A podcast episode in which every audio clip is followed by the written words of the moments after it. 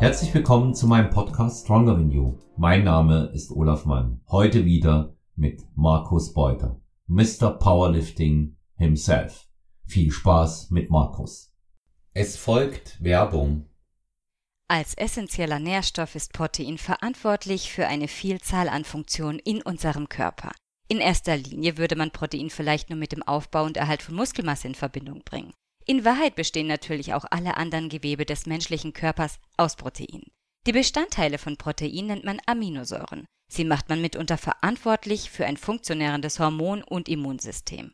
Eine ausreichende Versorgung mit Protein aus hochwertigen Quellen ist in der heutigen Zeit weit weniger eine Selbstverständlichkeit, als man dies vermuten würde. In Reduktionsphasen, also wenn man abnehmen möchte, übernimmt Protein nochmals eine wichtige Rolle. Hier schützt es in erster Linie Muskelmasse vor dem Abbau. Ein Vorgang, der bei falsch aufgestellten Diäten gerne mit dem bekannten Jojo-Effekt einhergeht. Wenngleich Protein erwiesenermaßen vor einem Abbau an Muskelmasse in Diätphasen schützt, kann es einen Gewichtsverlust nicht zusätzlich fördern. Human-Based Nutrition HBN Diet Protein ist hier die Ausnahme. Die hochwertige Proteinmatrix aus tierischen und pflanzlichen Quellen unterstützt die tägliche Proteinaufnahme und sorgt für optimalen Muskelerhalt in Diätphasen. Das zugesetzte Glucomanan fördert über seine sättigende Effekte nachweislich eine Gewichtsreduktion. HBN Diet Protein ist einzigartig und das einzige echte Diätprotein. Werbung Ende. So, herzlich willkommen zurück zu Stronger in You Podcast. Heute mit meinem einer liebsten Gäste, Markus Beuter. Ich grüße dich Sonntagmorgen 9.30 Uhr. Wir sind am Start und es ist das Olympia-Wochenende in Las Vegas. Sei gegrüßt. Ja, ein warmer Gruß von mir auch an alle hier im einzigen Podcast, der die Glocken im Hintergrund hat. Und zwar nicht nur zu Weihnachten. Da haben mich sogar als einige Hörerinnen und Hörer dazu angeschrieben und haben gemeint, sie finden das sogar irgendwie liebenswert und kultig, wenn dann irgendwann ab Minute X bei mir hier die Glocken im Hintergrund so abbimseln. Also wir schneiden das jetzt nicht vorsätzlich rein. Das ist bei mir hier auf dem Dorf tatsächlich. Ich wohne 50 ja. Meter diagonal zur Dorfkirche, also nicht wundern. Aber ist, glaube ich, so unser Markenzeichen vielleicht geworden, immer wenn ich in der Sendung bin. Wir können es auch nicht rausschneiden, ganz davon abgesehen. Das haben wir schon probiert. Und ähm, weil wir, weil wir erst dachten, das würde den äh, Fluss da stören, aber da es nicht die ganze Zeit und ununterbrochen ist, hat es wohl auch wirklich seinen eigenen Charme, würde ich sagen. Ne? Ja, ja meine. Man, wir haben ja gerade mal kurz gefachsimpelt, ähm, weil die aktuellen Ergebnisse vom Olympia ähm, unmittelbar raus sind und ähm, die dicken Jungs in der äh, Open Class da hat es eine faustige Überraschung gegeben, ne? Haben wir uns beide gerade gewundert. Ja. ja, gab's. Also ich hatte mich noch gar nicht informiert. Olaf, der alte Bodybuilding-Nerd, der war natürlich immer up to date. Und ja, sag doch mal was. Oder also dürfen wir das jetzt vorgreifen? Ich meine, wenn ihr den Podcast hört, ähm, dann ist, ist es ja schon bekannt. Ja. ja. wir nehmen da jetzt ja nichts vorweg. Nein, nein.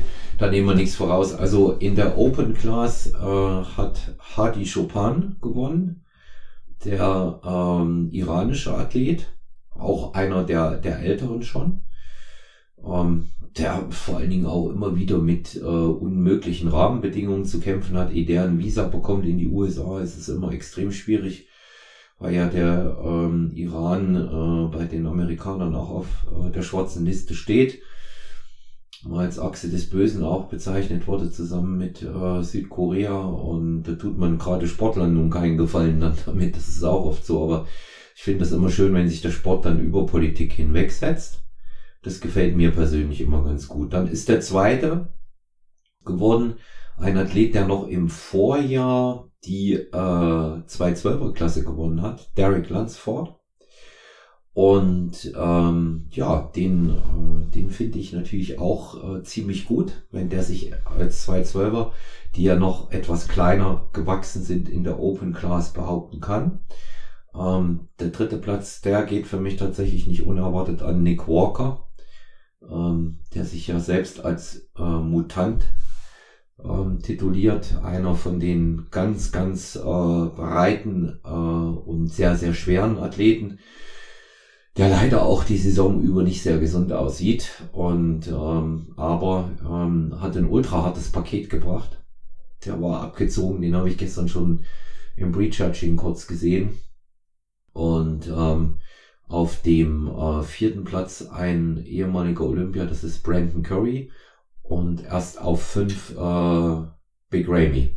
Völlig unerwartet für die meisten. Ich habe jetzt auch gedacht, dass der es nochmal machen wird, obwohl ich schon sehr oft gesagt habe, keinerlei menschliche, despektierliche, despektierliche Äußerungen hier von meiner Seite sind damit gemeint, aber als Athlet gefällt der mir sowieso nicht besonders. Und ähm, da hätte ich einen, äh, einen Hardy schon auch weit vorn gehabt. Und dann haben wir noch die, die sehr wichtige Classic Physik, ähm, bei über 60 Athleten auch qualifiziert. Und äh, dort hat erwartungsgemäß äh, Sibum, also Chris Plumsteed, gewonnen. Wundert mich mhm. gar nicht. Der zweite Platz geht an Ramon Dino, Dino. Also das war mir auch klar, dass der das machen wird. Und der dritte kam auch nicht so ganz unerwartet das, äh, an den Deutschen, an den Miracle Bear, Urs Kaliczynski. Platz 5 äh, Mike Sommerfeld. Auch äh, eine tolle Platzierung als Deutscher. Ich weiß jetzt nicht, äh, wie es mit den anderen deutschen oder deutschsprachigen aussieht. Sind noch zwei dabei gewesen. Da war einmal noch Alexander Westermeier dabei und äh, der Fabian, dessen Familienname mir gerade entfallen ist, aber schon ähm, eine sehr, sehr beachtliche Leistung. Also mhm. Also Platz drei. Ganz hervorragend. Glückwünsche gehen daraus an Urs und auch an Mike. Ganz, ganz äh, hervorragend. Ja, ja und lieben wir nicht alle den Urs, oder? Ja, den mögen alle. Na. Also wenn das unser neuer Bodybuilding-Botschafter wird, da können wir uns, glaube alle drauf einigen. Also wir hier aus dem süddeutschen Raum sind natürlich da vielleicht auch noch ein bisschen voreingenommen. Er ist halt aus der Stuttgarter Gegend. Und das finden wir Schwaben natürlich bärenstark. Ja. Und ähm, der, das ist halt, das ist halt ein Athlet, ähm, wo ich jetzt auch sage, der äh, geht schon einen sehr, äh, sehr konstanten, sehr guten Weg. Der war ja auch mal ähm, Gesamtsieger im Jahr 2018 bei der GmbF. Ja. Na, und, ja, äh, ja, ja, ja. Ja. Und das ist, das ist eine sehr, das ist eine sehr, sehr vernünftige Geschichte, ähm, wie er es auch angeht. Er macht es halt langsam. Und wie Ronny Rocke jetzt gesagt hätte, warum im sechsten Gang fahren und damit ist die chemische Unterstützung gemeint, wenn der dritte reicht. Ja, ja. Ja. Und, ja, ich hoffe, äh, dass er nicht irgendwie, ja, eben, wie du sagst, dass er sich nicht die nächsten Jahre äh, für, sag ich mal, den den falschen oder den, den, den Masseweg entscheidet, dass er sagt, er will jetzt irgendwie mit aller Gewalt in die Open Class reindrücken, komme was wolle. Ich, ich weiß nicht, wo da die Reise hingeht, aber er ist so schön momentan. Ähm, Fans, Fans, schlimm wäre er dann irgendwann mal mit noch, noch viel mehr unnötigen Kilos verflext auf der Bühne zu sehen. Ich weiß es nicht. Ich glaube, da würde er sich seine Nische ruinieren, ja. die er jetzt hat. Ja, und die Classic Physik äh, an sich erfreut sich ja größter Beliebtheit ich kann es jetzt in der äh, Variante, was äh, IFBB Pro League angeht, ganz gut verstehen. Ähm, weil da will nicht jeder ähm, so aussehen wie die Leute in der Open. Und das ist ja auch immer mit weniger Ästhetik über die Jahre behaftet gewesen. Darüber sind wir uns ja einig. Was ich nicht verstehe, ist, dass Leute äh, in die Classic Physik gehen, die da gar nicht reinpassen. Das erlebe ich auch immer wieder bei den Naturalverbänden wo ich mir dann denke, ja, nur weil dir jetzt vielleicht die Hose gefällt oder wie die Posen, ähm, bist du ja kein Classic Physik Athlet. Das wundert mich immer etwas, weißt du. Und ähm, insofern denke ich mir auch, äh, soll jeder mal seinen Trainer fragen, in welche Klasse er reinpasst. Ich denke, der Trainer, der kann das von außen am ehesten beurteilen. Ich habe ja schon ja, da kannst, ja. kannst, kannst du immer nur auf gute Ratgeber und Betreuer hoffen, natürlich. Ja, ja. Also insofern ähm, vielleicht das eine oder andere da auch mal da auch mal überdenken. Und die Klasse ist natürlich voll, wenn du dir überlegst, ähm, 60 Athleten. Ich weiß jetzt nicht ganz genau, wie viel sich über die Punkte platzieren, aber ich glaube drei, also die Punkte sammeln können mit Top 3 Platzierungen auf äh, Profi-Wettkämpfen. Also gehe ich mal davon aus, der erste ist qualifiziert, dann die drei, dann ähm, sind es noch 56, die jeweils einen Profisieg eingefahren haben, um dann in der Klasse dort antreten zu können. Das ist schon enorm, ne? Ja, absolut. 56 absolut. Sieger da oben stehen. Ne? Also, äh, ja, hartes Feld, ne? Ja, das ist, das ist in der Tat so. Ne? Du selber, dir gefällt die Klasse auch besser als die Open, oder? Äh, ja, für mich ein bisschen jetzt auch so ein bisschen mit, mit Charakteren gefüllt. Ähm, also ich, im, im Herzen finde ich die, die Big Boys immer noch das, was mich mit Bodybuilding irgendwie in Verbindung bringt. Aber pff, ah, ich weiß nicht, ich mache es halt auch so ein bisschen an, so die, an den Typen fest, weil irgendwie so diese geilen Persönlichkeiten, die man irgendwie so in den späten 90ern und, und bis, bis Mitte der, der, der Nullerjahre irgendwie hatte, die fehlen mir so ein bisschen.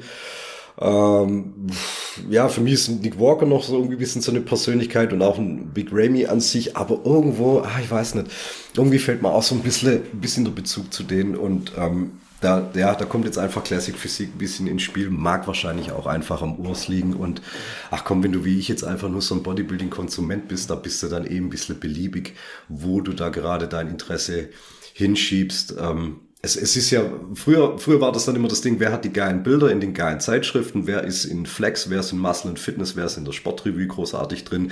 Ich habe keine Ahnung, wer da heutzutage mehr drin ist. Kauft die Magazine eigentlich noch jemand? Ich weiß es nicht.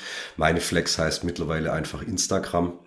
Und da ist halt irgendwie auch so, ja, alles irgendwie dabei und ich weiß nicht, so, so richtig geil finde ich es nicht mehr, wie es manchmal früher war, aber ist halt auch wie mit vielem, wenn man älter wird, die Dinge wiederholen sich, man hat so einen, man hat so einen äh, ähm, anachronistischen Blick zurück und das, was man in seiner Prägungsphase immer geil gefunden hat, das findet man jetzt dann vielleicht nur noch irgendwie so, ja, mit dem vergleicht man es dann immer, es ist immer ein bisschen unfair auch. Ja, also das, was ich zu der Zeit, wie ich gesagt habe, Ende 90er, Anfang Nullerjahre irgendwie richtig, richtig beeindruckend fand, an dem hänge ich. Und da schafft es dann aber auch nicht mehr jemand so richtig, dieses, das, das wieder neu zu entfachen und abzulösen. Also ich, ich weiß nicht, ich bin jetzt auch nicht naiv, ich warte jetzt nicht mehr auf einen zweiten Dorian Yates, ich warte jetzt nicht mehr auf einen, auf einen zweiten Phil Heath und so weiter. Das muss ich, oder auf einen zweiten Ronnie Coleman, das muss ich einfach beerdigen. Da, da kommen andere, die vielleicht auch mal so genauso gut sind, aber du wirst es halt immer da damit vergleichen und ja, das ist dann auch ein bisschen unfairer Vergleich. Ja. Und äh, ich denke, ich denke auch, äh, dass so eine so eine Geschichte ähm, wie so einzelne Athleten, die eine ganze Ära geprägt haben, eben mhm. auch deshalb eine Ära sind. Ja, dass das die die gibt's nicht nochmal. Also Ronnie äh, Ronnie Coleman äh, gibt's nicht nochmal. Es gibt keinen Lee Haney, keinen Schwarzenegger auch kein Phil Heath, auch wenn ich kein äh, großer Freund von ihm war, aber oder bin, aber er ist trotzdem ein toller Athlet und ähm, ja, ich, jeder, jeder hat da äh, in der Reihe seinen Platz unter den Legenden. Ähm, mittlerweile habe ich hier nebenbei mal ein paar Fotos äh, angeschaut und ähm, da sieht man, dass äh, Big Ramy wohl ordentlich mit Öl reingegangen ist, sieht man an Oberschenkeln und am oberen Ansatz äh, der, der Gluten, also direkt äh, oben unter unterm Becken Hüfte und ähm, ja, das denke ich, äh, da ist er wohl auch abgestraft worden, dass er sich so ein Ding äh, da geleistet hat. Ja, würde ich mal sagen. Ich guck mal nebenbei das an. Was, wie stehst du zu Öl?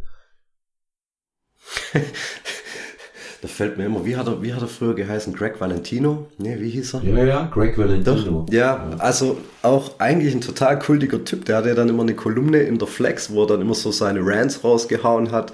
Den kannte man, der ist ja dann auch bei äh, Bigger, Stronger, Faster von, von, äh, von, von, ähm, von Andy Bell in der Doku aufgetreten. Ja, ich glaube, spätestens ab da kannte man dieses ganze Synthol, was das damit auf sich hat. Und dann hat man aber immer gedacht, ja, ja da gibt's halt immer diese triefigen, riesigen, sackartigen Arme, die da produziert werden damit, wo man natürlich schon aus der Ferne dann immer sagt, oh Gott, oh Gott, was macht man da? Aber das ist ja auch eine Sache, die, die sich ja dann auch ein bisschen in der Feinjustierung so durchgesetzt hat. Also das sind ja viele dann auch, haben da Probleme gekriegt. Kennst du die Story von Milo Sarcev? Ja, ja, klar, mit den Entzündungsmedikamenten, die ja, Oder ja, welche von ihm? Ja, also wo, wo dann auch sich was, was verkapselt hat, eine, eine, eine Synthol-Injektion, hat sich verkapselt, ist dann auch, ähm, ist dann sogar gewandert, hat dann auch irgendwie für irgendeinen Verschluss gesorgt und also, und, und einer wie Milo Sarcev, ne, eigentlich, der ja mega clever ist und eigentlich weiß, was er tut, da passiert dann echt so ein Mist da damit und ja, ich glaube, für das ungeschulte Auge sieht man es oft gar nicht. Also wenn dann so im hinteren Schulterbereich nochmal so die, die Rear Delts nochmal ein bisschen mit hier nochmal ein paar Milliliter reinlassen, nochmal ein bisschen aufgepusht werden und so weiter. Ähm, ja, ich, ähm, letztendlich, letztendlich, ich weiß auch nicht, soll man das jetzt, soll man das jetzt auch noch moralisch irgendwie bewerten, weil am Ende Doping findet eh schon statt, aber das finde ich ist dann schon so eine Form von kosmetischem Doping, oder wie kann man das nennen? Weil ich meine, letztendlich eine Syntholinjektion ist nichts, wofür du gearbeitet hast. Da hast du halt einfach mal kurz drei Sekunden stillgehalten, dann hat dir das jemand appliziert und dann hast du das gehabt. Da hast du jetzt ja nicht mal irgendwie was dafür tun müssen. Hast du nicht trainiert dafür. Das ist halt einfach noch so, guck mal, da fehlt was, da basteln wir noch was ran, was vorher nicht da war. Ja. Ähm, findet statt. Ja. Ist ein Risiko. Wenn es schlecht gemacht ist, sieht man es natürlich von gleichem. Also ist halt auch das Risiko, dass das schief geht, auch relativ hoch. Mhm. Also ähm, ich persönlich würde da nicht, äh, auch hier nicht die Moralkeule ansetzen, weil das hat irgendwann angefangen. Sie machen es, es gehört in die Reihe der unerlaubten Substanzen mit rein. Wenn man ja. die, äh, die WADA-Liste jetzt mitnimmt, es hat ja viel äh, verrücktere Versuche vorgegeben, weil ich gerade sagte, Milos Sarcev mit dem Entzündungsmittel, der hat sich mhm. äh, ja bewusst in die Muskulatur was reingespritzt, was Entzündungen hervorruft, um, um Hypertrophie ähm, Effekt zu erzeugen. Und ich meine, das auch gelesen zu haben, dass deshalb sich diese Synthol-Geschichte da verkapselt hatte.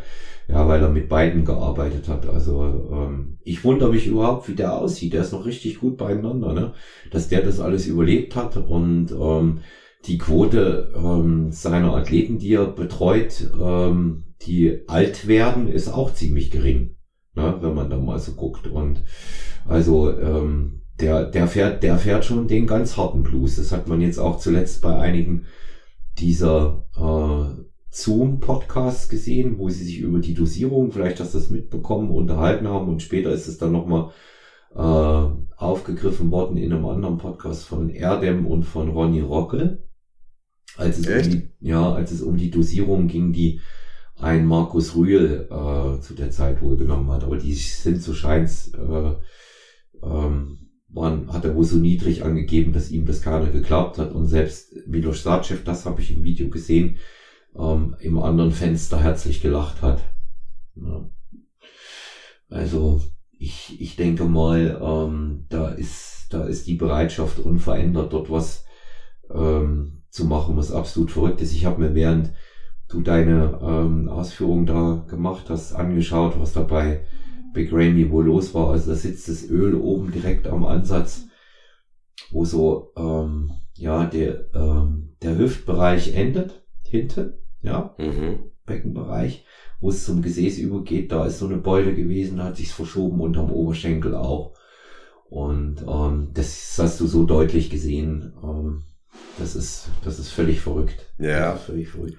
Das, soll ich, soll das ich mal fotografieren und dir schicken und dann kannst du mal drüber Ja, kann, kannst, ja. kannst, kannst, du, kannst du gerne machen, ja. Ja, da können wir hier, da können wir darüber auch nochmal plaudern. Das ist ja immer ganz interessant, die Sachen, über die man da spricht. Die Ölgeschichte, also, ja, ja, es ist, es, es ist schräg. Ähm, aber ja, ich, was, was, was, was willst du das bewerten? Ich meine, das einzig Gute ist, man weiß mittlerweile darüber Bescheid. Also mhm. vor, keine Ahnung, vor 10 Jahren, 15 Jahren oder so, da, da hat man das vielleicht mal gehört, aber jetzt weiß man, dass das auch ein Teil der Anwendung einfach ist. Und ja, man findet sich dann halt einfach damit ab. Gehört halt irgendwo auch dazu, wie du gesagt hast. Ja. So, jetzt aber ist es drüben bei dir, jetzt kannst du es dir mal angucken. Da kannst du mal mal hören, wir können das hier so schön live machen. Das ist ja gut. Wer sagt, dass wir nicht Social Media dabei mit benutzen? Wir ziehen sowieso über Social Media immer her. Ja, hier googelt der Chef noch selber, ja. Ja, genau. Gut, ist aber, das ist aber schon auffällig. Also da musste jetzt ja, da musste ja, ja nicht mal auf der Bro-Universität studiert haben. Ja, genau. Also das ist der, das ist der obere Ansatz hm. vom Gluteus Maximus, ne? Würde ich sagen, gell? Das der linke ja. Teil des Bildes. Ne? Meinst du, meinst du, das am Gesäß war, war eine bewusste ähm, Syntholinjektion oder ist das halt einfach nur die Standardeinstichstelle, wenn du intramuskulär hinten am Gesäß injizierst und da ist halt irgendwie ein bisschen was entzündet oder ein bisschen zu viel drin gewesen? Also nee, vielleicht war es. Ich, würd, ich würde, ich würde tippen, ähm, ich würde tippen, dass das Synthol ist. Mhm. Der hat sich das versucht, dort reinzuspritzen an der Stelle mhm. damit die Seite wuchtiger wirkt. Aber das am Oberschenkel ist jetzt ziemlich eindeutig. Ja, das auf jeden Fall. Ja. Das auf jeden Deswegen Fall. hat er diese, diese unglaublichen Basti gehabt, ja. Heißt, heißt der Plural von Vastus Lateralis, Basti Laterali. ich weiß es nicht. Ich weiß muss, es ein Deutschlehrer, muss ein Deutschlehrer fragen. ja. Also schon, ist schon verrückt, gell, was die, was die, was Ja, die vor allem so auch machen. mega leichtsinnig. Ja. Also ich spiele doch nicht in der Liga und dann mache ich so eigentlich schon dilettantische Fehler, oder? Also was kannst du doch in irgendwelchen oberen Amateurligen vielleicht Ja. noch bringen. Ja. Und ähm, ich denke, ich denke einfach, ähm, dass die äh, meinen, sie kommen immer durch damit. Ne? Das wird das Ding sein. Ich glaube auch nicht, dass die noch einen realen Bezug haben, oder? Was meinst du? Ja, ist schon irgendwo, also jetzt würde ich sagen, naja, das ist schon eine Frechheit und eine Offensichtlichkeit, dass man äh, doch nicht ernsthaft glauben kann, da damit äh, durchgewunken zu werden. Ich weiß es nicht. Du, wa- was ist, was ist da in den letzten 48 Stunden geschehen? War da irgendwie Panik im Raum? War da irgendwie, Mhm. oh, oh, oh, oh, oh, oh, da müssen wir noch schnell irgendwie nachjustieren. Ah, come on, all or nothing äh, approach und dann, ja, ist es halt eher nothing geworden, weil wenn ich letztes Jahr eins war und jetzt fünf, dann ist es ja wohl in die Hosen gegangen. Ja. Aber ich finde es dann auch gut, wenn man dann sowas abstraft, weil dann kannst du das nach außen noch einigermaßen rechtfertigen, zu sagen, ja, das ist Teil, der, Teil des Prozesses, was hier äh, zu sehen ist. Aber wenn es dann so offensichtlich ist, dann kriegen die Leute auch eine Klatsche von uns. Dann, dann Ja. ist halt egal, wie du Nummer eins letztes Jahr warst, bist jetzt halt Nummer fünf. Guck an, ne? sei froh. Ja. Und äh, das ist auch, das ist auch richtig so. Das ist auch richtig so. Ja, ja wenden wir uns mal zu Ja, den wichtigen und ernsthaften Themen zu. Dem Powerlifting. Ja, Ja. Markus, absolut. Ja. Wie läuft die zweite Auflage? Wie läuft die im Verkauf? Das interessiert unsere Hörerinnen und Hörer natürlich. Was gibt's für Feedback zu dieser zweiten Auflage deines äh, wirklich sehr, sehr guten Buches, was ich auch wieder durchgelesen habe, Powerlifting Training 2.0. Die wichtigsten Trainingssysteme aller Zeiten äh, ist mittlerweile sowas wie ein Brevier auch bei der bei der Gestaltung von Trainingsplänen äh, geworden. Da sage ich herzlichen Dank. Und aber jetzt mal, was sagt, was sagt unsere Community? Also ich merke halt immer, es erfüllt den Zweck, den ich ja schon grundsätzlich am Tag eins schon hatte, mit überhaupt Bücher rauszubringen. Es kommen Leute, die wollen irgendwas wissen, die möchten irgendwelche Standardinfos haben, die möchten ein bisschen mehr Infos haben, was auch immer. Aber mein Alltag und mein Leben lässt das halt nicht zu, mich irgendwie unentgeltlich um irgendwelche Leute zu kümmern, Ratschläge zu geben. Und ich merke immer wieder, ich sage, dann, dann liest die Einstiegskapitel in dem Buch. Wenn du das durch hast, dann können wir uns nochmal an den Tisch setzen. Dann muss ich da nicht nochmal bei Null anfangen, was irgendwelche Prinzipien betrifft. Dann hast du da mal einen sehr, sehr guten Standard. Und wenn es dann noch klemmt, dann können wir weitermachen. Und so ist das auch gedacht. Und so ist eigentlich auch das Feedback. Du hast eine gute Übersicht über die Programmlandschaft. Das werden dir nochmal alle grundlegenden ähm, sportwissenschaftlichen Prinzipien aus dem Kraftsport nahegelegt. Und dann hast du eigentlich ein, ein ganzheitliches Werk. Natürlich, du musst es nicht komplett von A nach B durchlesen. 420 Seiten ist eine Menge. Aber es ist immer wieder zum Auffrischen, immer wieder zum Nachlesen oder was Neues zu ähm, sich zu erschließen, wo man vielleicht noch nicht auf dem Level ist. Ne? Passt schon. Ja. Ja. Aber jetzt zu Weihnachten, ja, wer sich's noch gönnen möchte, kommt jetzt wahrscheinlich nicht mehr pünktlich, aber ist immer, ist glaube ich immer was Gutes, wenn man sagt, komm hier, ich gebe mal ein Buch weiter. Buch, Bücher zu verschenken, finde ich, ist immer eine ehrenvolle Sache. Ja. Und ähm, ja, ich habe äh, jetzt aktuell mal mit Unterstützung deines Buches ähm, eine Trainingsplangestaltung für eine meiner Athletinnen gemacht, hatte da auch nochmal bei dir zurückgefragt, was du Ach, war das empfiehlst. die? Ja, ja, Ja, ja. genau. Hab's dann aber nochmal umgebaut. Hab's Mhm. dann aber nochmal umgebaut, ähm, weil ähm, ich mal nach einem ähm, der anderen Trainingspläne im Buch gegangen bin. Ich nehme es auch mal jetzt zur Hand. Und ähm, für unsere Hörerinnen und Hörer einfach mal äh, zur Info. Es geht darum, dass wir eine Athletin aus der Bikini-Klasse führen, ähm, für ein Powerlifting ähm, Wettkampf vorbereiten wollen. Zunächst mal für einen Single-Wettkampf, ja. Und äh, dann werden wir mal äh, uns äh, wirklich äh, in den, das Ergebnis aus drei Disziplinen angucken. Und ähm, ich habe hier ähm, mal einige unterschiedliche Aspekte. Du hast mir ja nicht verboten, Trainingspläne zu mischen. Ja. Und ähm, ich habe natürlich Wendler mit zur Hilfe genommen, weil wenn es darum geht, ist ja auch äh, nach deiner Auffassung One Rep Max ähm, zu erreichen. Wendler immer noch die solideste Grundlage. Korrigiere mich, wenn ich jetzt was Falsches hier gefaselt habe. Funktioniert für die meisten, ohne dass man jetzt eine ja. Doktorarbeit schreiben müsste. Ja, Natürlich. Genau. Und ähm, ansonsten äh, habe ich ähm, einfach mal darauf verzichtet, diese äh, RPI-Geschichte hier zu weit auszudehnen, um da nicht Gefahr zu laufen, ähm, dass man, dass man da vielleicht den Fehler macht und sich zu sehr darauf konzentriert. Ja. Und ähm, das, äh, da hattest du ja auch mal etwas ähm, genaueres ausgeführt. Das hattest du die äh, RPI-Falle genannt, ne? Wenn, mhm. du, wenn du das mal, ähm, weil das auch immer wieder eine Sache ist, die gefragt äh, wird, wenn du das vielleicht mal noch näher ausführen kannst. Ich habe ähm, tatsächlich hier Westside Babel mit verwendet, ja, als es um die Gestaltung eines Vierersplits ging, der de facto kein Vierersplit ist. Es ist im Grunde genommen ein stetig alternierender Ganzkörperplan, ähm, mhm. der etwas äh, ergänzt wurde, aber unterschiedliche Trainingsdauer, unterschiedliche Belastungssequenzen, erstmalig reingegangen, auch mit äh, achtmal One Rep, 90 Prozent von der Max, ja, solche Geschichten auch mal und das ähm, mit platziert und äh, ja, also schon äh, scheint schon zu funktionieren. Man muss halt auch richtig gut essen dabei. Aber jetzt lass ich dich mal was zu dieser äh, RPI-Falle da sagen, die du da so schön beschrieben hast, weil die ist ja im Westside Babel, kann man da ja wirklich Gefahr laufen. Übrigens Westside Babel auch immer den ja, sagt man Erfinder oder Creator, was sagt man heute dazu? Mike Tuchscherer, wie sprichst du es aus? Uh, bei, uh, jetzt warte, jetzt warte, jetzt nicht, dass wir, dass wir switchen. Ähm, Mike, Mike Tuchscherer ist, also, das ist wirklich ein, wirklich ein tricky Name, tatsächlich Mike Tuchscherer.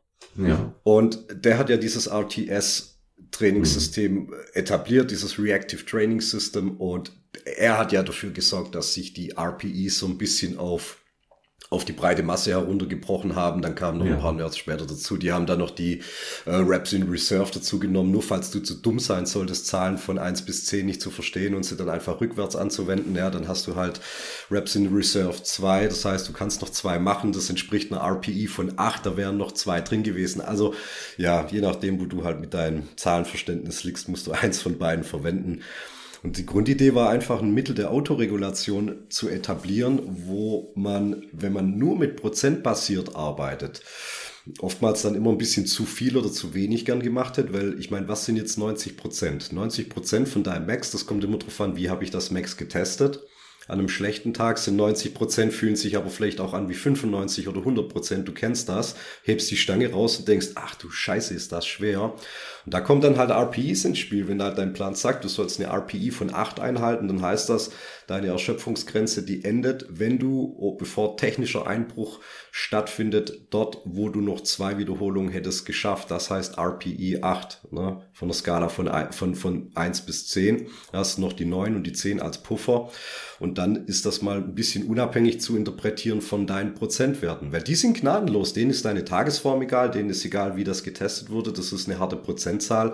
Aber wenn noch eine RPI-Empfehlung dabei steht, dann weißt du, aha, 90 Prozent bei RPI 8 sollte mich, oder, oder, oder 85 Prozent bei RPI 8, aha, das sollten noch so und so viel in der Reserve bleiben. Aber du weißt, bei allen subjektiven Kriterien, ähm, die man irgendwie anzuwenden hat, neigen wir auch dazu, uns gern selber ein bisschen zu verarschen, weil dann sage ich mir, ja, das war eine RPI 8, da hätte ich noch zwei gepackt.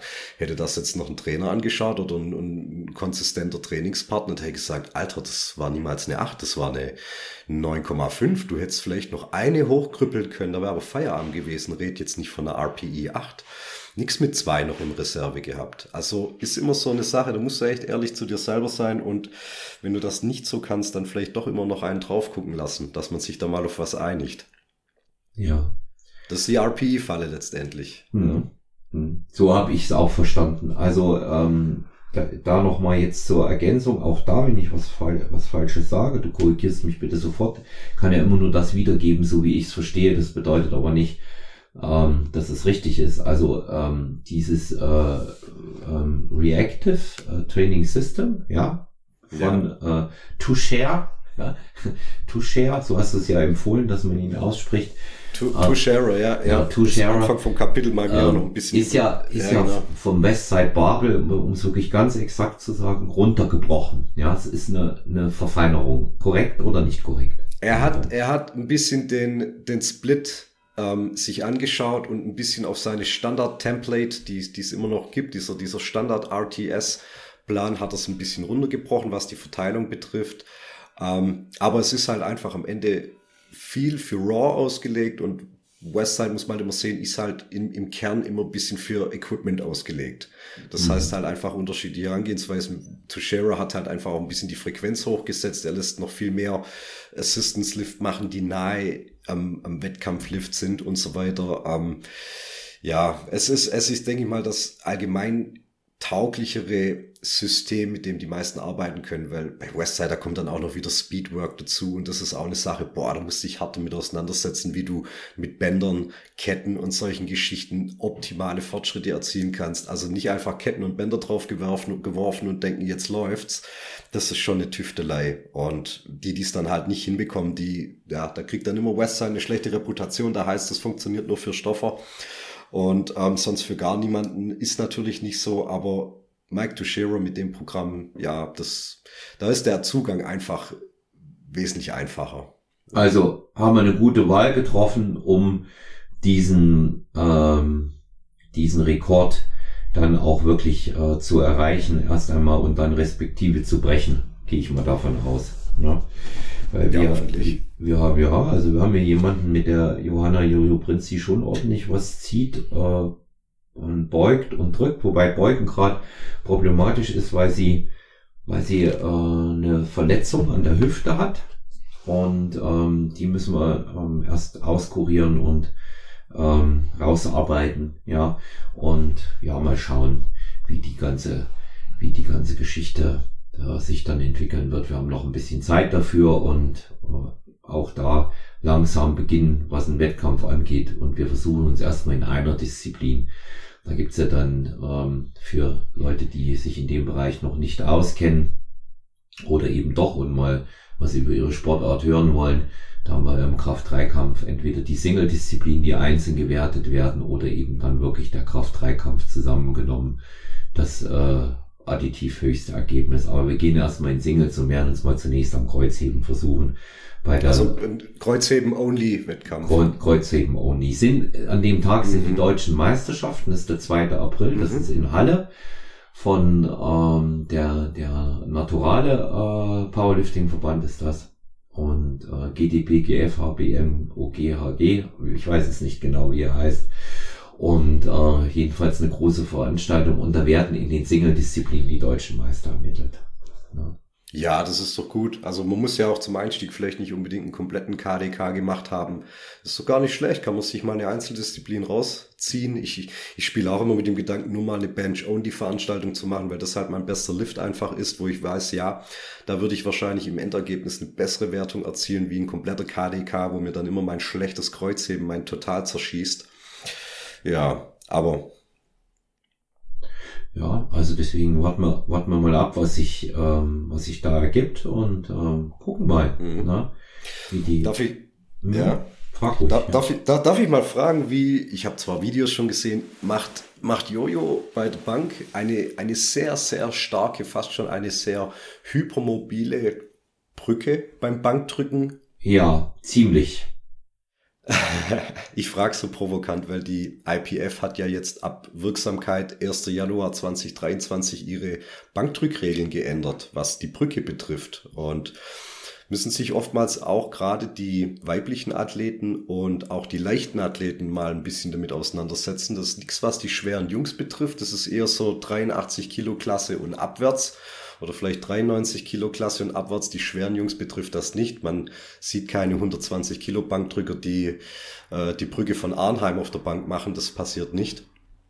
Und ja, weil ihr kennt ja alle diese obskuren äh, Videos oder auch, auch ähm, Memes, die teilweise rumgehen von irgendwelchen chinesischen Athletinnen, die eine Brücke machen, wo du eigentlich komplett nochmal äh, äh einen Basketball drunter durchschieben könntest mit so einer Bewegungs, mit so einem Bewegungsradius von drei Zentimetern irgendwo, ja. Also maximal weiter Griff, maximale Brücke, wo du denkst, da bricht doch jetzt die Lendenwirbelsäule eigentlich durch.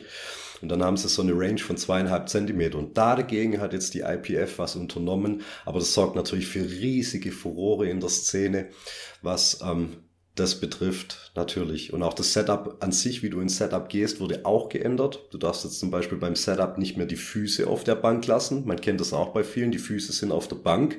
Dann wird eine Ringerbrücke gemacht, komplett durchgestreckt. Dann sucht man sich die Position unten auf dem Boden und lässt dann das Gesäß auf die Bank absinken. Also dein Setup wird nicht mehr von der Bank aus stattfinden. Es muss vom Boden aus stattfinden. Ja, und lauter solche Sachen, da ist man sich noch nicht so ganz grün drüber, wie das laufen wird. Deswegen ist das Wettkampfjahr 2023 mega interessant, weil ganz ehrlich, also die letzten Jahre ist jetzt im Powerlifting nicht viel passiert. 2022 war auch ein arschlangweiliges Jahr eigentlich. Das sind, da hat jetzt nicht, da gab es keine großen Skandale, da gab es keine riesigen Sachen, außer diese Bench Rule Regel, die jetzt geändert wurde. Die hat, die hat jetzt ein bisschen für Stress gesorgt und ja, muss man das Jahr 2023 mal sehen, wie das kommt. Ja. Was hast du vor im Jahr äh, 2023? Gibt's einen Wettkampf oder willst du nur äh, erstmal Shredded as Fork sein? Ich hätte gern beides. Also in einer, in einer geilen Form. Ich habe, ähm, ich, ich stehe im Prinzip auch kurz davor, eigentlich in der 83er anzutreten, weil ich habe jetzt 85 Kilo. Ich habe dir gestern ein Video vom Bankdrücken geschickt.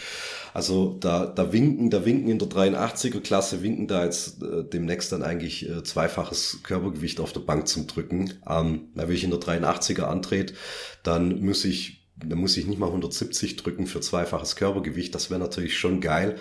Ist halt die Frage, mache ich das Bench Only oder einen kompletten KDK? Hätte schon Bock auf jeden Fall. Aber es ist halt echt so, die freien Turniere sind immer noch mega überlaufen. Also die, die guten Events, die es dort gibt, ey, come on. Also ich habe jetzt aus dem Berufsleben als Familienvater heraus nicht Zeit, da A, komplett durch Deutschland zu fahren, dann noch womöglich irgendwie nochmal mit, mit Hotel und dies und jenes. Das ist echt. Also ich suche so kleine, kleine, nette Turniere, die genormt sind, aber irgendwo in der, in der Nähe stattfinden. Auf sowas warte ich noch, da muss ich mal ein bisschen schauen, aber ich habe jetzt keinen Bock nach Norddeutschland zu fahren, wegen äh, drei Versuchen im Bankdrücken oder sowas. Ja, kannst du denken. Also. Ja. Ja, aber ich meine, ähm, das ist natürlich sehr beachtlich, was du da gerade an Werten hier durchs Mikro ballerst, mein Lieber. Ähm, ich muss nicht mal 170 machen. Ähm, ja, muss ich auch nicht, würde ich auch gar nicht schaffen. Und ähm, bei einem Körpergewicht äh, von 83 Kilo, das äh, wird dann irgendwo um die 160 rauslaufen, denke ich mal, ne? Ja, ja, schon. Und das ist durchaus realistisch. Also ich habe jetzt, ich habe jetzt gestern, ich habe dir das Video geschickt, 142,5 auf 3, schön pausiert, auf ruhig. Da wäre auch noch eine vierte drin gewesen. Das ist jetzt so das, was ich jetzt ungefragt abliefern kann, ohne einen Peak oder sonst irgendwas. Ähm, und ich bin ja jetzt noch ganz weit weg von irgendeiner Vorbereitung oder sowas, wo es dann noch ein bisschen geschliffen und verfeinert wird. Mhm. Aber ich bin technisch ganz gut im Groove drin, habe mich an das Körpergewicht gewöhnt, ja, so von 2,93 jetzt runter auf diese, diese 85. Ja, das funktioniert gut. Die, die Beuge, die könnte noch ein bisschen kommen, aber ich, da, da merkst du, also wenn du Gewicht verloren hast, merkst du das als erstes in der Beuge. Dir fehlt einfach diese, dieses Volumen, diese Tonne um die Mittelpartie herum, die einfach ein bisschen Kräfte und Bewegungsenergie kompensiert. Da hast du halt am ehesten das Gefühl, du knickst durch. Auf der Bank merkst du das ein bisschen weniger. Wo du es noch weniger merkst, ist eigentlich beim Kreuzheben. Da hast du sogar teilweise Mobilitätsvorteile, je nachdem. Klar, ich war jetzt kein, kein dicker, kein schwerer Athlet, aber wo halt vielleicht vorher so ein bisschen der, der Rumpf und die Beweglichkeit, gerade wenn man Sumo arbeitet, ein bisschen die Beweglichkeit eingeschränkt ist durch eine ausladende Mittelpartie, da kommst du jetzt halt ein bisschen geschickter an die Stange runter. Das schon. Aber klar, muss natürlich trotzdem auch den Druck aufbauen, dass du nicht in der Mitte durchbrichst das, das hat auch ähm, alles seine Vorteile. Ne? Aber ich wieg äh, etwa so viel wie du, bin aber Lichtjahre von deiner Bankdrückleistung entfernt. Kannst du mir das erklären? Ich habe, wie mein alter Trainingspartner dann auch gesagt hat, nachdem ich ihm das geschickt hatte, gesagt, das ist einfach deine Disziplin, da bist du anatomisch dafür ausgelegt. Ich glaube, er hat das als Kompliment gemeint. Ähm, ist aber schon am Rande einer Frechheit eigentlich. Also ich streng mich natürlich schon an, aber ich Bank, ja, natürlich anatomisch schon, langer Oberkörper, ich kann eine gute Brücke machen, ich kann mit maximal weiten Griff arbeiten. Das ist alles, das ist alles gut, das läuft. Ähm, ich ich habe da nicht solche Sticky Points. Meine Schultergelenke sind wohl tatsächlich aus Gold die hatte ich noch nie verletzt. Ich hatte noch nie mit Schulter- und Ellenbogen Probleme, seit ich denken kann. Es war, wenn dann immer nur der Rücken und dann vielleicht noch mal irgendwas am Knie. Aber ich habe nie Schulter- und Ellenbogen oder Handgelenksprobleme gehabt. Das heißt, ich, ich, ich kann da ziemlich viel aushalten. Ich kann da ein gutes Volumen abfeiern. Ich kann da mit einer Intensität trainieren, ohne dass es mir von der Regeneration zu schaffen macht. Ich glaube, das ist so ein bisschen mein Vorteil. Ja, ja, klingt. Absolut, absolut. Andererseits, was, was mein absoluter Nachteil ist, ich habe wirklich sehr kleine Hände. Das heißt, da muss wirklich jeder Millimeter auf dieser Hand, auf dieser Hand, auf dieser Auflagefläche muss komplett ausgetüftelt sein. Also es dauert länger, meinen Griff an der Stange zu setzen, als mein komplettes Setup, wie ich nachher liegen soll, wo meine Füße sind, wo mein Rücken sind, wo mein Arsch ist das dauert nicht so lang wie das korrekte Setzen meines Griffs, dass ich optimal, optimal die Stange halten kann, weil auch nur einen halben Zentimeter schlechter in der Hand das Gewicht zu haben, habe ich sofort eine, eine, einen Kraftverlust, was, was den Hebel nach oben betrifft. Ähm, ja, wo du einfach, wenn du so Bratschaufelhände hast, lässt du das einfach irgendwo, ja, kannst du das anders platzieren als ich. Ja um jetzt noch so ein bisschen rumzuheulen und zu zeigen, guck mal, und trotzdem kann er was. Mhm. Auch wenn er so kleine Hände hat. Ja, das sollen alle sagen können, toll, Markus, trotz seiner kleinen Hände, wie super du das machst. Aber kleine Hände habe ich auch. Und ähm, ja, also tatsächlich ähm, haben wir noch immer keine Erklärung dafür, warum ich dann nicht so viel drücke. Dann wahrscheinlich ist meine Anatomie äh, schlecht, oder? Ne? Bessere ich, Gelenkschmiere, Olaf, ich habe bessere Gelenkschmiere. Ja, ich bin, ich bin wahrscheinlich einfach zu schwach. Das ist der, das ist der Punkt. Und ähm, ich versuche mich gerade nach der langen Diät äh, so Stück für Stück wieder ähm, an die 120 ranzutasten. Ja, für äh, Maximalkraft. Ähm, der geneigte Zuhörer wird hier aber auch äh, schon mittlerweile festgestellt haben, dass ich um einige Jahre älter bin als Markus. Insofern gibt mir das Alter das Recht, auch weniger drücken zu dürfen. Ne? Ja, und, ist völlig legitim. Ja, und ähm, ich zähle zu denen, die völlig neidlos anerkennen und großen Respekt vor der Leistung haben. Und du, in dem Style trainierst du einfach auch schon deutlich länger als ich und das trägt jetzt die Früchte. Und du bist ja in, im besten Powerlifting-Alter mit 37, ne? Was? 39, wird 39 nächstes Jahr. Ja. Du bist ja im besten Powerlifting-Alter mit 39, 40 nächstes Jahr. Ja. Ich ist es tatsächlich so, wenn ich so ein bisschen um mich rumschaue, ähm, da gibt's die, diese ganzen mit End-40er, ähm, also da ist jetzt echt immer noch, wenn du verletzungsfrei bleibst, ist da immer noch einiges zu holen. Ich bin jetzt an dem Punkt, wo ich es technisch einigermaßen durchgespielt habe, was für mich funktioniert, was, was das Timing der Lifts betrifft. Ich muss jetzt nicht noch irgendwie die großen Technikexperimente machen. Ähm, ich ich kann es jetzt wirklich ja fein ausarbeiten und einfach immer durch Wiederholung, Wiederholung, Wiederholung festigen, dass es halt immer auch abrufbar ist unter Stresssituationen, weil natürlich das, was ich jetzt im Keller mache, ist immer nicht die Realität, die auf einer Bühne stattfindet, unter Stress, unter Timing-Probleme. So, du musst jetzt, ja wie, ich muss jetzt, ich muss noch mal aufs Klo, ich, da, da läuft noch nicht meine Musik, ne, diese ganzen Sachen, ähm, das musst du dann halt auch noch mit einplanen. Hm. Ja. Ja, also ich denke mal, ähm, dass das äh, natürlich eine gute Geschichte werden kann. Jetzt äh, würden mich Formcheck-Fotos von dir interessieren. Die hast du ja, die werden nachgeliefert. Ja, ja. die, die Assiste, die hätten wir jetzt heute besprechen können. Ne? Das wäre was geworden. Ja. Werde ich nachreichen. Ich bin total unfähig, vernünftige Bilder von mir selber zu machen. Also da muss ich mal tatsächlich meine Frau behelligen und dann nach einem guten Training mal vorteilhaft bei einem guten Licht mich mal ablichten lassen. Mhm. Und dann schicke ich das mal Onkel Olaf drüber und dann kann der mal seine Kritik darüber ausgießen. Mhm. Ja. ja, also ähm, da habe ich, da habe ich grundsätzlich keinerlei Einwände, was das angeht. Und äh, dann können wir das ja dann hier mal diskutieren. Also wiegst jetzt wie viel? 85?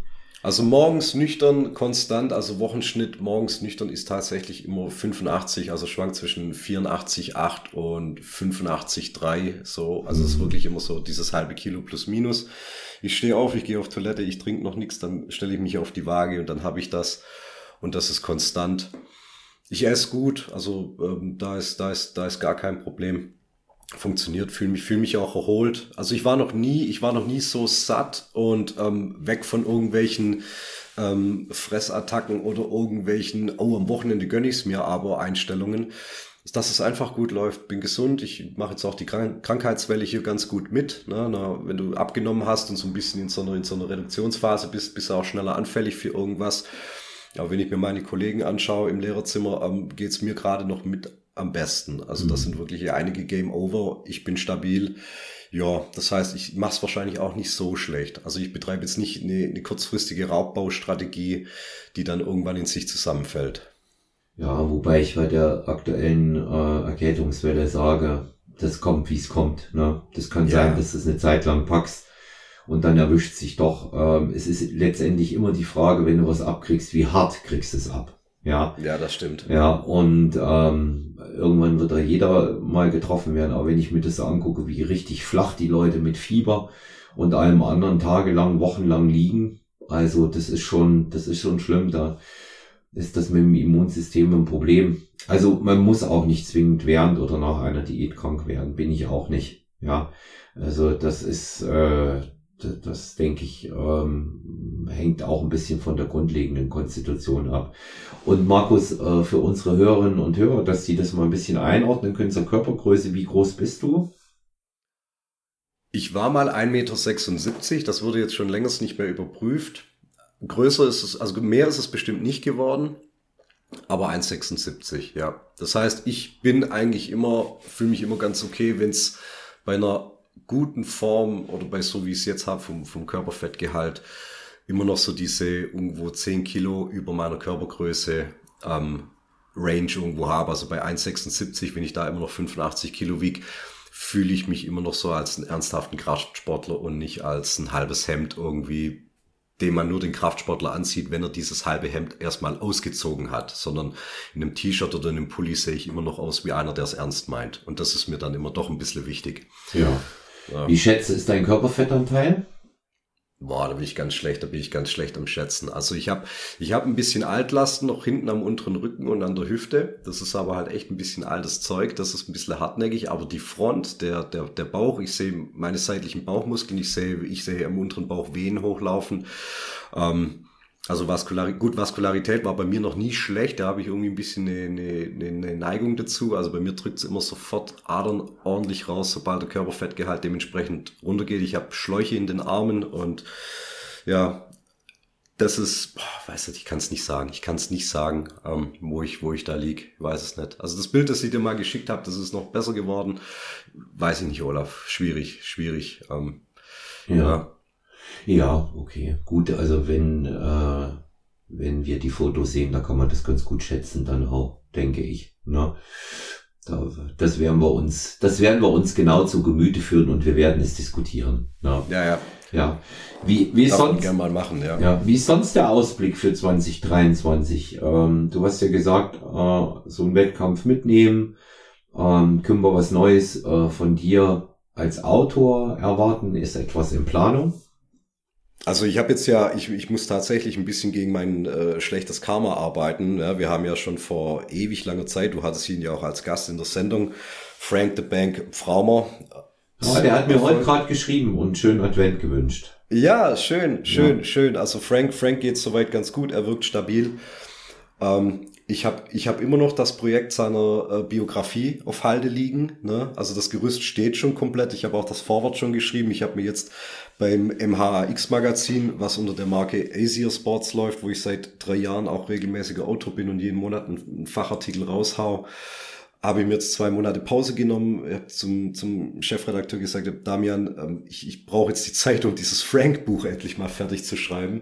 Und das ist jetzt eigentlich so der Plan, der mich so ein bisschen mit ins Frühjahr rein verfolgen sollte, dass ich da, dass ich da mal endlich zu Potte komme. Weil die Geschichte von Frank muss erzählt werden. Ich, ich finde die immer noch mega spannend und genial.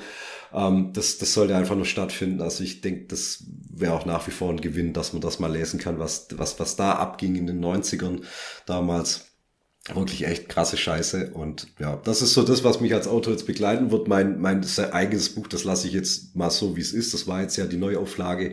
Die ist gut, so wie sie ist. Die ist jetzt auch locker noch äh, ein, zwei Jahre stabil, bevor man dann nochmal wieder ein bisschen drüber geht. Aber jetzt eine Biografie zu schreiben, das wäre halt auch mal eine neue Herausforderung, ist halt auch vom, vom Stil her mal was ganz anderes. Da kannst du halt auch mal ein bisschen, bisschen locker von der Seele wegschreiben, ähm, andere Schwerpunkte, nicht so dieses, dieses populärwissenschaftliche, wo du dann immer den Spagat zwischen, du willst jetzt trotzdem informativ sein, aber hab einen Schreibstil, dass man sich auch nicht gleich die Kugel geben möchte, weil es dann nicht zu sehr Fachidiotie-Gelaber ist.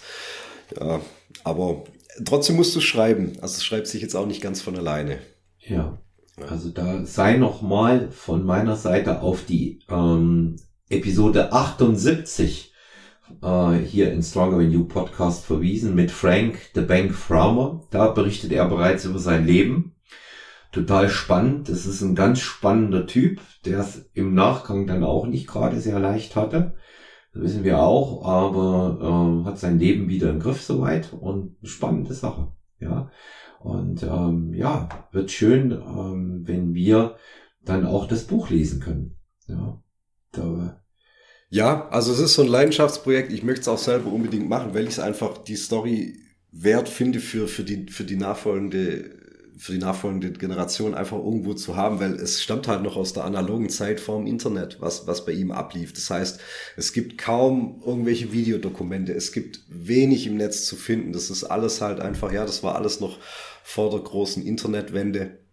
Folglich muss das jetzt jemand aufschreiben und fragt nicht, was ich für Material habe. Also ich habe da, ich habe da immer irgendwelche uralten VHS-Video-Mitschnitte abgefilmt und ja, also wenn du jetzt über ihn recherchierst im Netz, da findest du dann zwar schon was, aber das Material ist halt einfach nicht so wie das, was du jetzt ab den Nullerjahren kennst, ja, wo du sagst, ah ja, guck mal, da habe ich ein YouTube-Video, da habe ich dies, das, Social Media, ah, alles klar.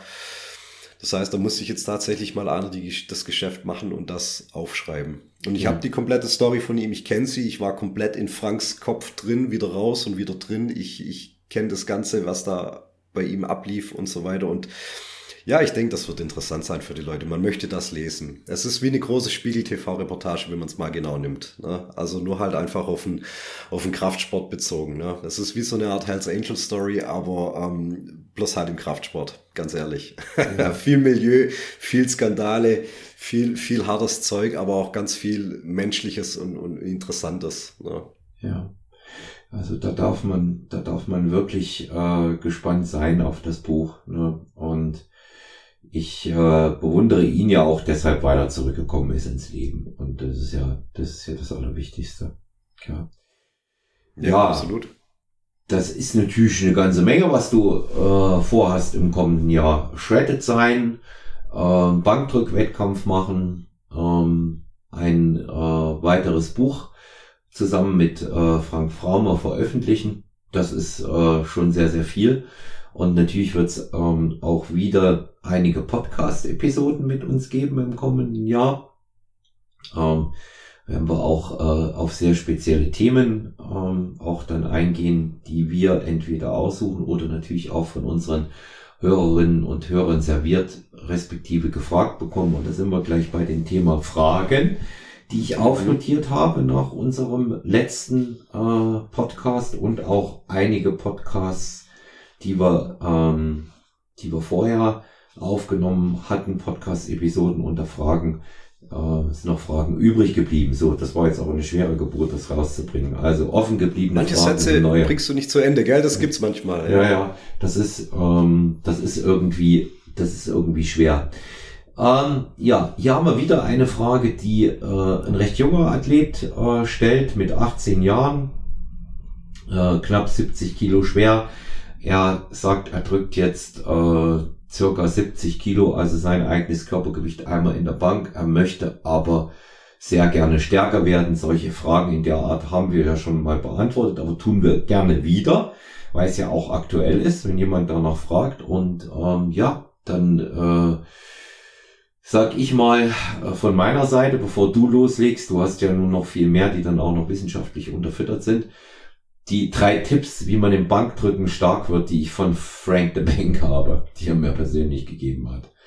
Also als erstes musst du Bank drücken. Ja, mhm. was sich von selber versteht. Als zweites ähm, ist es wichtig, äh, Military Press, also mit der Langhandel über Kopf drücken, von der Brust weg im Ausfallschritt.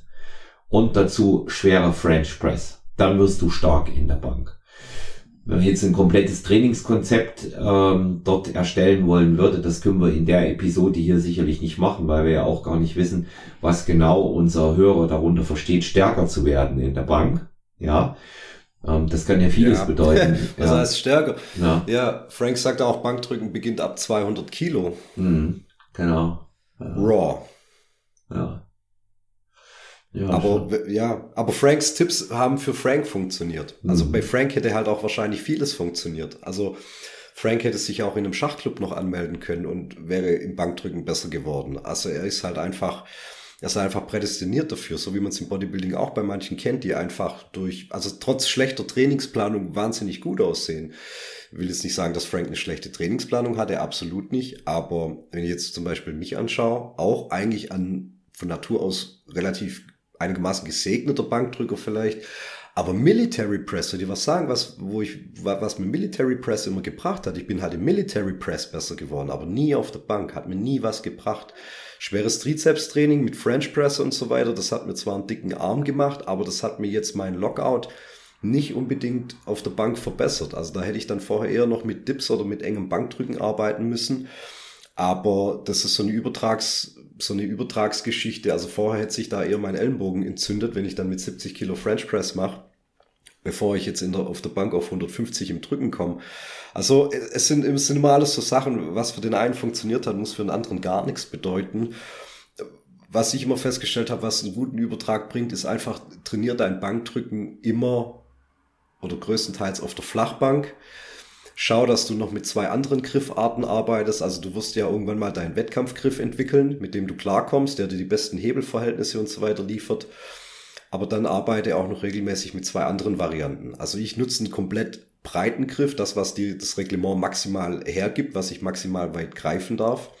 Aber ich arbeite dann immer noch mit einem moderaten und mit einem engeren Griff, dass ich zwar nach wie vor eine, eine Drückleistung habe, flach auf der Bank gebracht, was ich auch sonst brauche, aber dass noch ein bisschen Abwechslung reinkommt, dass ich nicht so diesem Repeated Bound Effekt unterliegt. Das heißt, ich mache immer wieder dasselbe von der gleichen Sache und irgendwann hast du keinen Übertrag mehr. Irgendwann gibt es die Ergebnisse nicht mehr so, wie das am Anfang war. Das ist kein, das ist, das ist nicht linear, wie das verläuft. Und dann ist einfach die Griffweite zu ändern, eine Variable, die jetzt aber dein komplettes Setting nicht ändert. Na, wenn du dann auf Kurzhandeln gehst oder auf Schrägbank oder auf Maschinen, das bringt dir zwar muskulär vielleicht dann einen Aufbau, aber es bringt dir in deinem motorischen Muster, bringt dir das keinen Übertrag. Weil du musst auf der Bank liegen, flach abliefern, ne? und alles andere ist dann schon wieder komplett unspezifisch. Und wenn du dann ein bisschen in der Handstellung variierst, wenn du da dann stärker wirst in den zwei anderen Griffen, wirst du im Normalfall auch in deinem Wettkampfgriff stärker, ohne dass du jetzt drastisch die Übung ändern musst. Hm. Also ich, äh, das sind, das sind ja auch die Sachen, die äh, ich unter anderem auch von dir weiß und andere über die Jahre auch andere Empfehlungen dort bekommen habe, was man generell sagen muss.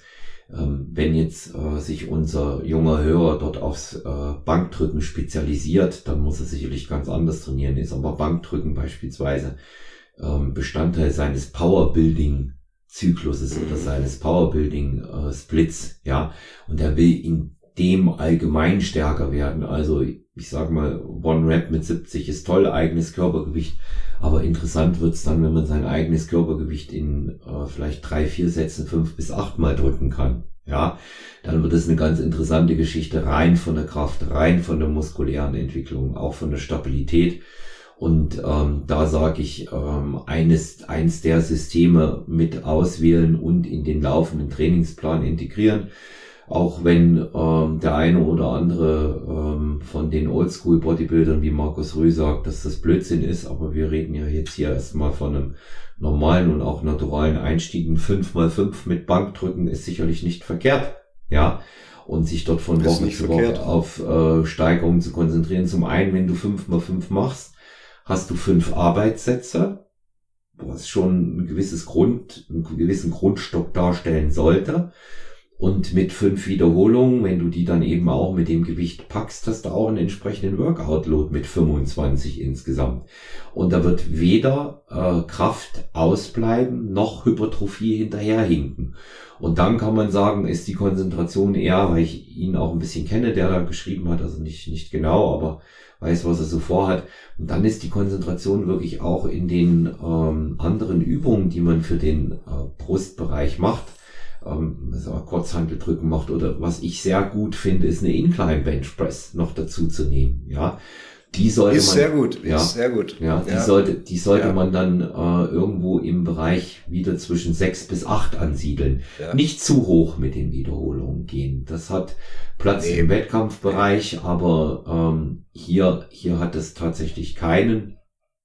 Und eine, äh, eine andere verrückte Geschichte, die äh, anscheinend besser noch funktioniert als Military Press und French Press beim, äh, um beim Bankdrücken stärker zu werden, das sind die Dips. Ja, also wenn, wenn ich äh, Ja, wenn es die Schulter mitmacht und wenn man, wenn man für Dips gemacht ist, ähm, auf jeden Fall Dips so lange schwer und konsistent machen, solange das Schulter und Ellenbogen zulassen. Ich habe gesagt, ich habe da keine Probleme. Das ist schon seit Jahren ein- eine Konstante in meinem Training immer wieder. Ähm, das drin zu haben, bringt mir wirklich bringt mir wirklich einen guten Übertrag, aber es ist natürlich sehr unspezifisch. Aber für einen jungen Kerl, der 70 Kilo hat, da darf es noch ein bisschen Fleisch sein. Und ich würde das natürlich dann auch insofern trennen. Langhandelübungen machst du mit weniger Wiederholungen, als wenn du sie mit Kurzhandeln machst. Und das, was du dann noch an ganz anderen Übungen machst, egal, Kabelzug, Dips, Hammer Strength, Chest Press oder so, da machst du die Wiederholung, die du brauchst, um Hypertrophie zu generieren. Und bei dem anderen, da musst du immer ein bisschen gucken, dass das halt auch ein bisschen deine Technik forciert. Also wenn ich jetzt als Ergänzungsübung noch Schrägbankdrücken mache, dann mache ich Schrägbankdrücken mit der Griffweite, wie ich auch mein Wettkampfbankdrücken mache. Und warum ist Schrägbankdrücken so geil für einen Powerlifter? Weil es dir deinen Rücken aus der Bewegung rausnimmt. Dein Latissimus und deine Rückenspannung bringt dir im Schrägbankdrücken gar nichts mehr. Du musst nur aus der Brust drücken. Und das ist das Gute. Deswegen hast du da einen ganz guten Übertrag eigentlich auf dein normales Bankdrücken, weil dir das den Latissimus rausnimmt, weil durch diese 45 Grad Neigung hast du kein so ein hartes Hohlkreuz zu machen. Das geht gar nicht. Du musst viel mehr aus Schulter, Brust und Trizeps drücken. Und dann macht das am besten in der Griffweite wie auch dein normales Bankdrücken. Und dann ist das eine sehr, sehr gute Ergänzung. Aber ich würde jetzt nicht normales Bankdrücken im Wettkampfstil für dreimal zwölf Wiederholungen machen. Also das kann vielleicht mal ein erfahrener Athlet zwischendurch mal machen, aber einer, der es noch lernen muss, da weiß ich dann schon, wie die Wiederholungen ab Wiederholung acht oder neun aussehen. Da ist dann wieder so wenig Gewicht auf der Stange, dass es gar nichts bringt fürs Nervensystem. Oder wenn mehr Gewicht drauf ist, dann wird es halt ab der achten Wiederholung wird's ein bisschen schlabberig. Und die neunte, zehnte, elfte, zwölfte Wiederholung, die hätte man eigentlich lassen können. Das ist dann einfach nur so eine, so eine, so eine Nachermüdung. Da hast du, pff, also da machst du vorher lieber intensiv irgendwas an der Chest Press oder so, dass deine Brust richtig pumpt, bevor du dann mit so einer wackeligen äh, Wettkampftechnik äh, 3x12 machst. Also Mhm. da, das, das, das ist da überhaupt nicht angebracht.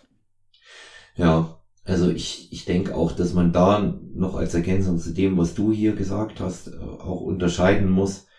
Äh, Das Muskelgefühl spielt da auch schon noch eine Rolle. Ja, also Ja. Der, der, wenn du klassisch im Powerlifting-Style trainierst, will ich jetzt mal sagen, ist das Muskelgefühl eher sekundär. Ja, das Gewicht muss Absolut, hoch. absolut, ja, das absolut. muss hoch. Bist du aber im Bodybuilding-Bereich drin, geht es natürlich darum, äh, den Muskel, den du speziell mit dieser Übung trainieren willst, auch bewusst anzusteuern. Und ähm, wie hat man früher immer gesagt, so schön, das war sehr anschaulich, einen Wachstumsreiz auszulösen. Und ähm, da ist, das ist eben auch einfach klar, ähm, dass äh, wenn ich das in irgendeiner Art und Weise mischen will, klar, weil will ich gerne eine starke Brust haben, starke Arme und viel drücken. Ja, aber da muss ich das schon auch mischen. Ich nehme mal das an, dass das die Intention hinter dieser Frage hier auch war, Markus. Und so habe ich das auch äh, verstanden in den Ausführungen drumherum. Und ähm, Dips, weil du es gesagt hast, packen es die Schultern. Ich finde, dass es eine super Übung ist. Die sind bei mir immer mit drin, einmal die Woche. Äh, Dips gehen saugut bei mir.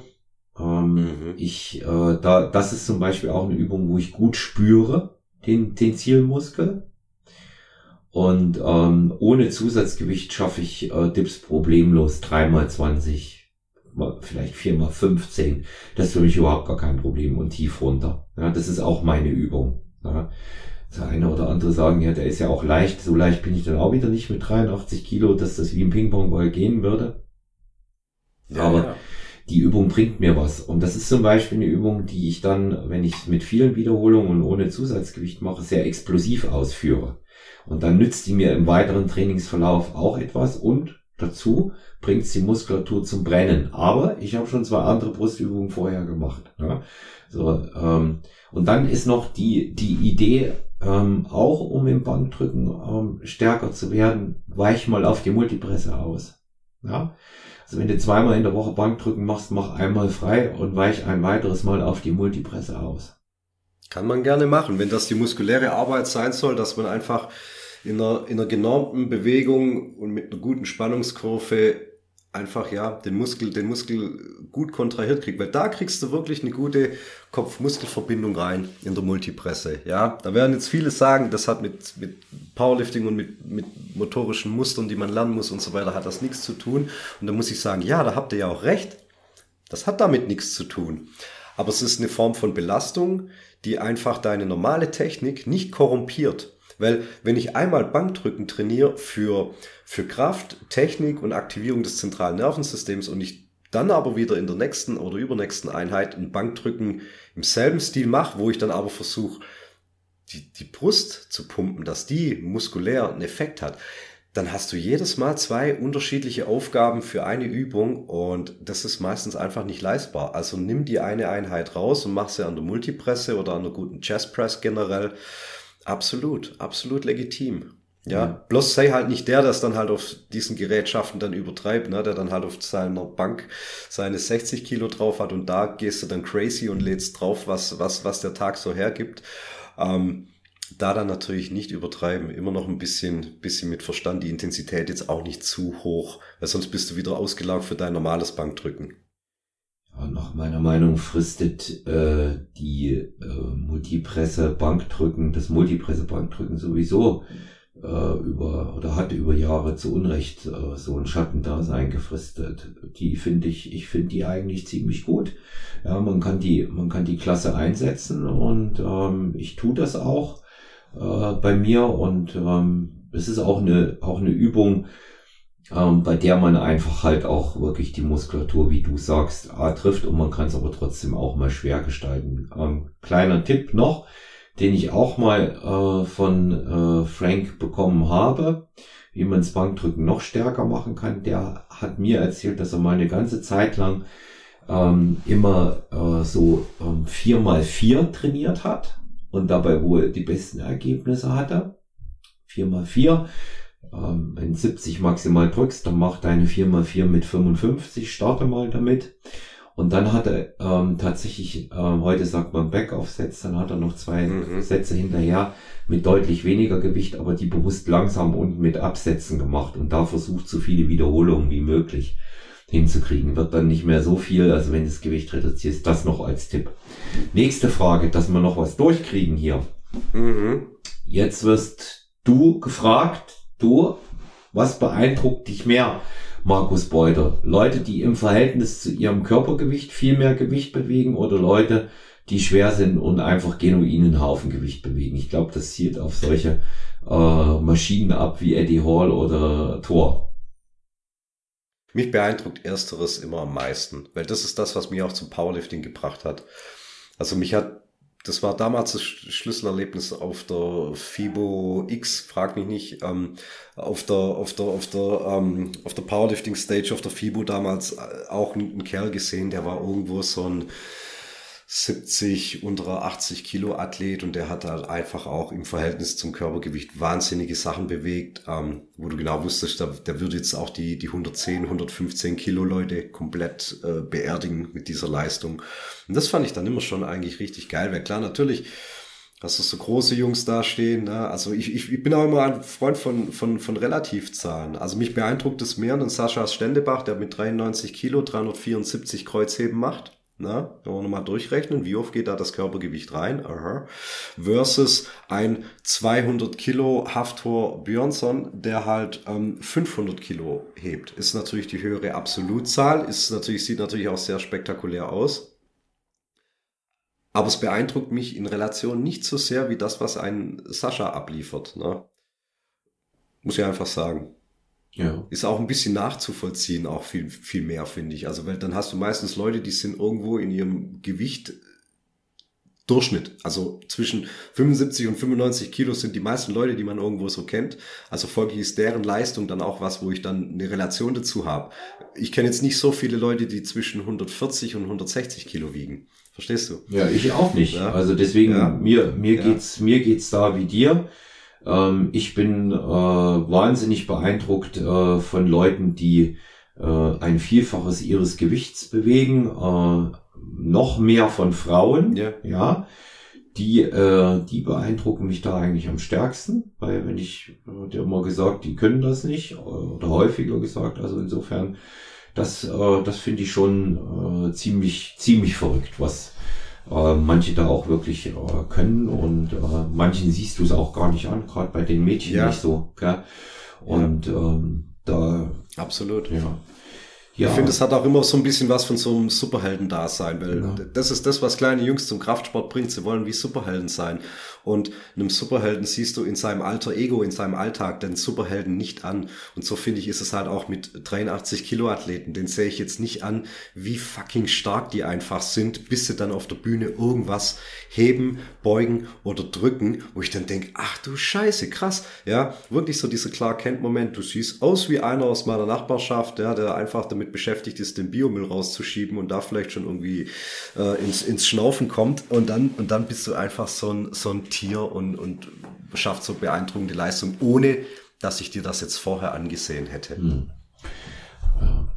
Wenn's noch, ich finde das wichtig, dass du sagst, den Biomüll herauszuschieben. Normaler Müll reicht nicht, weil das impliziert automatisch, dass der, der Biomüll rausschiebt, ein Lauch sein muss. Ne? Richtig so.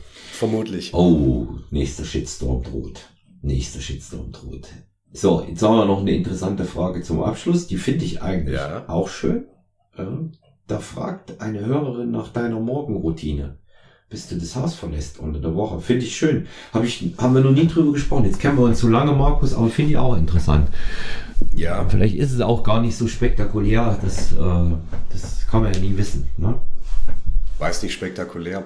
Ich muss, ich muss als Disclaimer voranstellen, ich habe mich auch vor ein paar Jahren ähm, wirklich ganz viel mit diesem ganzen Achtsamkeitsroutinen-Thema und so weiter äh, befasst. Das war wirklich, also als, als man gerade so ein bisschen was von, von Tim Ferriss mitgekriegt hat und so, ähm, war das für mich auch ein Thema. Und ich habe dann auch aber ganz schnell gemerkt, ich verliere mich da im Selbstzweck. Also die Routine ist dann irgendwann so der Selbstzweck geworden. Ne? Also man macht das und das und das Achtsamkeitstraining und führt dann noch dieses Journal und so weiter und so weiter.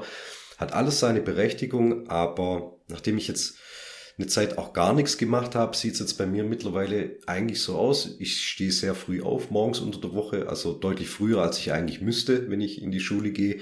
Ich stehe irgendwas zwischen 5 Uhr und 5.20 Uhr im Normalfall auf, verlasse um 7.30 Uhr das Haus. Das heißt, ich habe auf jeden Fall über zwei Stunden morgens immer. Und da ist tatsächlich ein Teil davon so eine zehnminütige Konzentrationsroutine die morgens bei mir stattfindet. Ich gehe in die Küche, ich ähm, hau mir mein äh, EAAs, meine EAAs mit ein bisschen Koffein rein, gehe dann in mein Büro rüber, da liegt dann ganzen, da liegt dann immer durchgehend eine, eine Yogamatte oder sowas auf dem Boden, mache da eine zehnminütige Konzentrationsübung.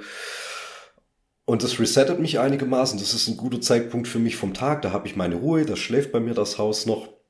Da habe ich Zeit für sowas.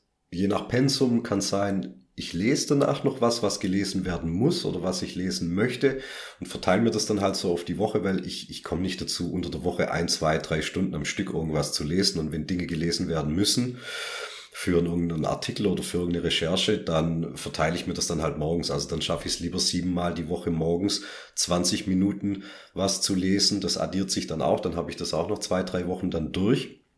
Und das geht dann ganz gut. Anschließend in die Küche, dann wird äh, Frühstück zubereitet, bereitet das Frühstück für die, für die Kleine zu, äh, für meine Frau teilweise auch mit, das Vesper für die, für die Schule. Die Sachen machen meine eigenen Mahlzeiten und so weiter fertig und nebenher werden noch Nachrichten äh, per Kopfhörer angehört. Die, Tag, die, die Tagesnachrichten vom Vortag laufen dann immer mit, meistens die Tagesthemen oder die Tagesschau, weil du kannst nicht in die Schule gehen, ohne dass du up to date bist. Ne? Also zusammengefasst wirklich morgens eine Konzentrationsübung, kann man auch eine kleine Achtsamkeitsroutine draus machen oder was auch immer, was einem einfach irgendwie hilft, die verrückten Gedanken morgens schon ein bisschen sortiert zu kriegen, dass man so einen Kurs für den Tag hat, danach ein bisschen was lesen und dann einfach, ja, Meal Prep sozusagen. Mhm. Gut. Aber ne, ich meine, die muss ja auch nicht spektakulär sein, die Morgenroutine. Eine ganz normale, so, ähm, so wie sie, wie sie äh, sein sollte. Ich finde auch gut, was du da erzählst mit dem, dass du die Zeit dir morgens nimmst. Das mache ich ja auch so. Ich kann das Gehetze morgens überhaupt nicht äh, leiden. Da komme ich nicht gut äh, in den Tag rein. Ich brauche Zeit für mich. Lieber stehe ich etwas eher auf lese auch die ersten Sachen und lese auch ein paar Seiten im Buch. Meine Routine habe ich ja nun schon mehrfach hier zum Besten gegeben, auch als du mich mal äh, interviewt hast und äh, das muss ich jetzt nicht nochmal tun, aber ich finde es einfach äh, gut sich. Ja, du und Holger hattet das doch auch vor kurzem. Genau, vor kurzem. doch auch nochmal drüber geredet. Ja, da hat ja jemand für unser, nach unserer beider Morgenroutine gefragt und genau. dann haben wir ja die das äh, sensationelle äh, Gleichnis dort festgestellt, äh, dass wir unseren äh, E-Mail-Verkehr und Nachrichten auf der Schüssel morgens erledigen. Ja. Und ähm, das ist ja, das ist ja auch eine schöne Sache. Ne? Ja, Markus, ich, äh, die Zeit ist leider wieder rum. Die vergeht bei uns wie im Flug. Und ähm, ich darf äh, schon jetzt sagen, dass ich mich sehr auf äh, weitere Folgen 2023 mit dir freue. Das ist ja ähm, eine sehr, sehr äh, schöne, konstante Einrichtung, die wir da geschaffen haben. Ich bekomme sehr, sehr viel positives Feedback. Das sieht man auch an den Fragen, die immer wieder gestellt werden. Die Leute, die äh, hören dich einfach sehr, sehr gerne. Ich sage auch Danke dafür im Jahr 2022. Wünsche dir und deiner Familie, weil wenn wir das jetzt aufnehmen, ist Weihnachten noch nicht, aber wenn wir senden, schon rum frohes Weihnachtsfest, kommt gut ins neue Jahr, viel Gesundheit für deine Lieben und vom Rest auch ein wenig Glück, das können wir alle brauchen. Wir hören uns alle im neuen Jahr wieder, da freue ich mich auch drauf, Olaf. Ja, ja vielen Dank, Markus, und ähm, wenn euch die Episode gefallen hat, ähm, dann liked uns sehr, sehr gerne, abonniert uns, lasst uns konstruktive Kritik oder Fragen da. Hier in dem Fall an Markus Beuter bei Instagram oder an mich olafmann.sty, ebenso personal-trainer.gmx.eu die E-Mail-Adresse und WhatsApp 01737739230. Da kommen nach wie vor immer einiges an Sprachnachrichten, viele Schreibnachrichten zum Podcast. Darüber freue ich mich sehr. Und äh, immer gerne auch äh, mal schreiben, wie euch der Podcast gefallen hat. Jetzt auch bei Audible könnt ihr das machen und natürlich bei ähm, Apple Podcast, ebenso bei Spotify einfach mal ein Like da lassen, wenn ihr dran seid.